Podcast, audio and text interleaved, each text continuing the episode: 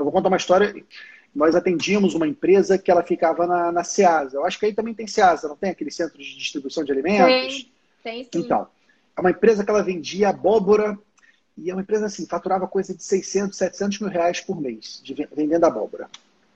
Uhum. E essa empresa era uma empresa muito antiga, devia ter, sei lá, uns 70 anos. O dono da empresa devia ter um pouco mais do que isso, que foi a empresa que ele herdou do pai, nessa faixa de idade.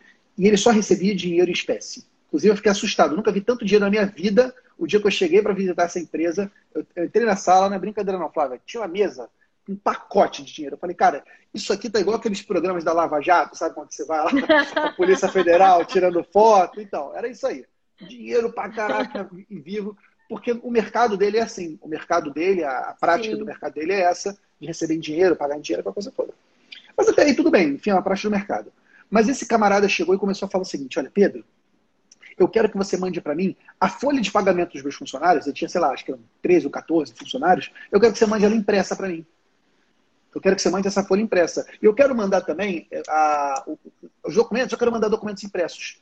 Mas ele tinha um computador na empresa dele, ele tinha impressora. Sim. Por que ele queria aquilo impresso?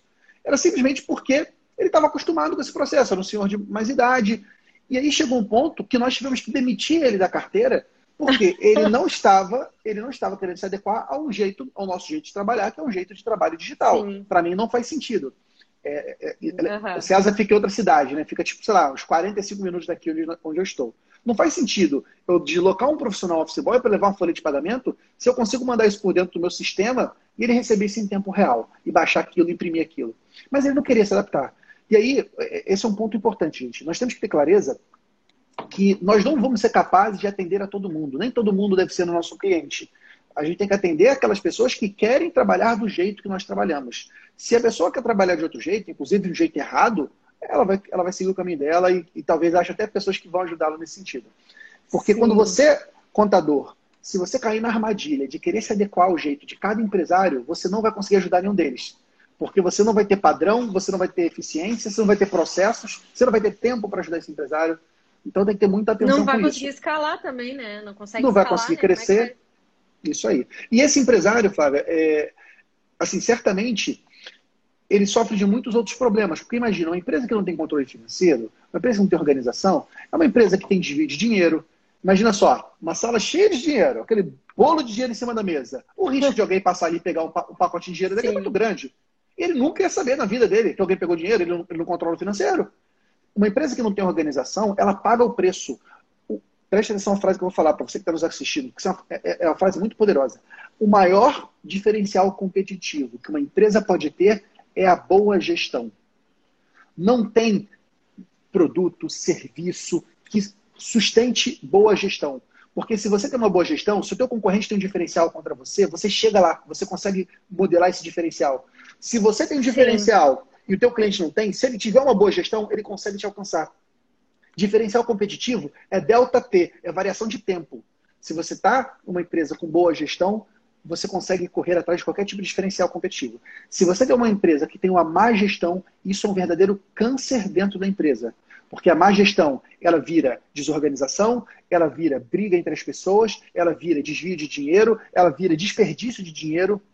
Então, o, o que o empreendedor mais precisa é proteger, blindar, qualificar a sua gestão. E, para mim, o melhor profissional para ajudar o empresário nisso é o contador. Porque o contador é aquele profissional que está próximo da sua empresa, é aquele profissional que conta com a sua confiança, é aquele profissional que atende dezenas, às vezes centenas de outras empresas. Ele sabe quem está ganhando dinheiro, sabe quem está perdendo dinheiro, sabe o que funciona, o que não funciona. O contador é o melhor profissional para ajudar você, pequeno empresário, a melhorar a gestão e fazer a tua empresa crescer. Mas aí tu também está falando de, do contador consultor, né? Não é só o contador, né? É o contador consultor, aquele que realmente, né? quer entender o negócio e ajudar de fato, né?